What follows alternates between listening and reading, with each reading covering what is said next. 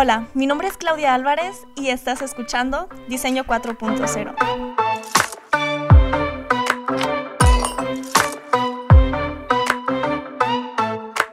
Me la pasaba iterando, me rompía la cabeza, hacía lo posible por inventar el hilo negro. Era mi primer trabajo como egresada de diseño y la primera vez también que escuchaba el término Futures Thinking.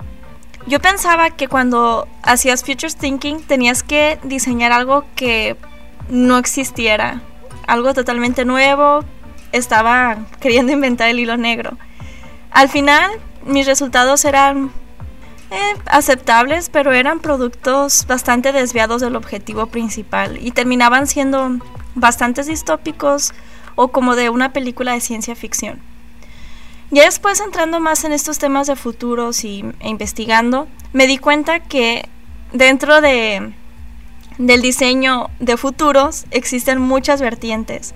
Está el diseño especulativo, critical design, en fin, una infinidad de, vertientes, cada una con un enfoque ligeramente distinto, pero siempre pensando en futuros. En este episodio me gustaría platicarles sobre tres principales aprendizajes que tuve trabajando con proyectos de Futures Thinking. El primero es que el producto final no necesariamente tiene que ser un artefacto futurista. En el libro The Science of Artificial de Herbert A. Simon hay una frase que me parece muy interesante en donde él habla sobre la diferencia del enfoque de alguien que estudia las ciencias naturales a alguien que hace diseño. Él platicaba que mientras el científico está buscando explicar cómo son las cosas, el diseñador está preocupado por proyectar cómo las cosas deberían de ser por ello, muchos diseñadores han usado herramientas de Futures Thinking dentro de su proceso de diseño. Futures Thinking nos ayuda a responder a las preguntas a largo plazo y también a corto plazo. Por ejemplo, una a largo plazo es imaginar dónde queremos estar y diseñar un artefacto o un servicio para ese futuro deseable. A corto plazo nos podríamos estar preguntando, ¿qué hacemos ahora? Tú puedes imaginar un escenario de aquí a cinco años y pensar qué necesitas hacer hoy para que pase o para que no pase. Adoptar un mindset orientado a futuros y aplicar los métodos del proceso de diseño no tiene la intención de hacer predicciones sobre el futuro. No eres un futurólogo o algo así. Es más bien un enfoque estratégico para generar soluciones. Puedes empezar por la observación de datos, por ejemplo, de tendencias pasadas, y el resultado pueden ser productos, servicios, experiencias o hasta intervenciones sociales que sean más responsables. Y me gusta pensar que cuando trabajas con estos temas, tienes que tener la mentalidad de no hay que esperar a que las cosas pasen para hacer algo. Se trata de tener mucha visión para que lo que tú estás diseñando pueda perdurar. Y justo de aquí, de esta frase, se desprende mi segundo aprendizaje, que si nosotros diseñáramos pensando en futuros, tendríamos más probabilidades de crear un producto actual y no obsoleto.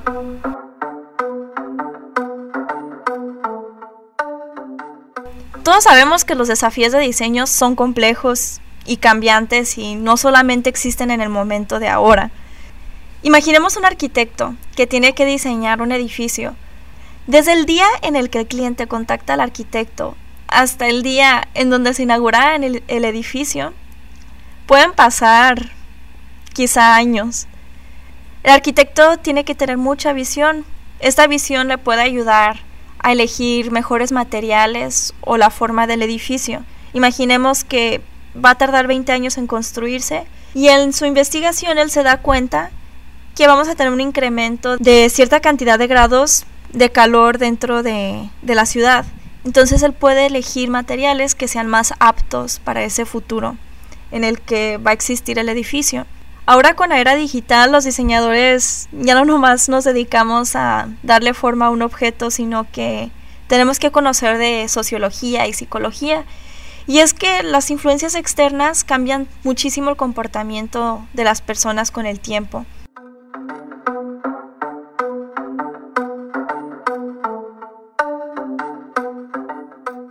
Pensar en futuro nos permite ser más responsables como diseñadores.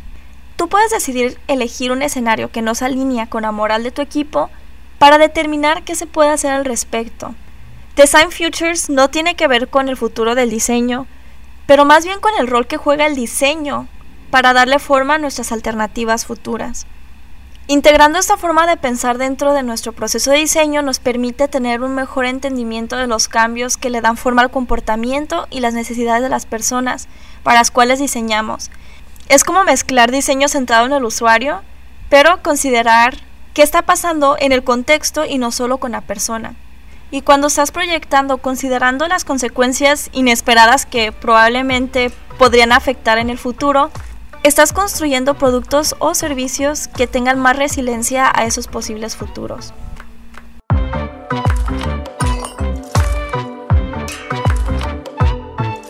No importa si eres arquitecto, diseñador gráfico, industrial o de experiencias, este enfoque nos permite diseñar productos y servicios más relevantes, que perduren por mayor tiempo. Teniendo una visión de futuro, no hay que esperar a que las cosas pasen para hacer algo.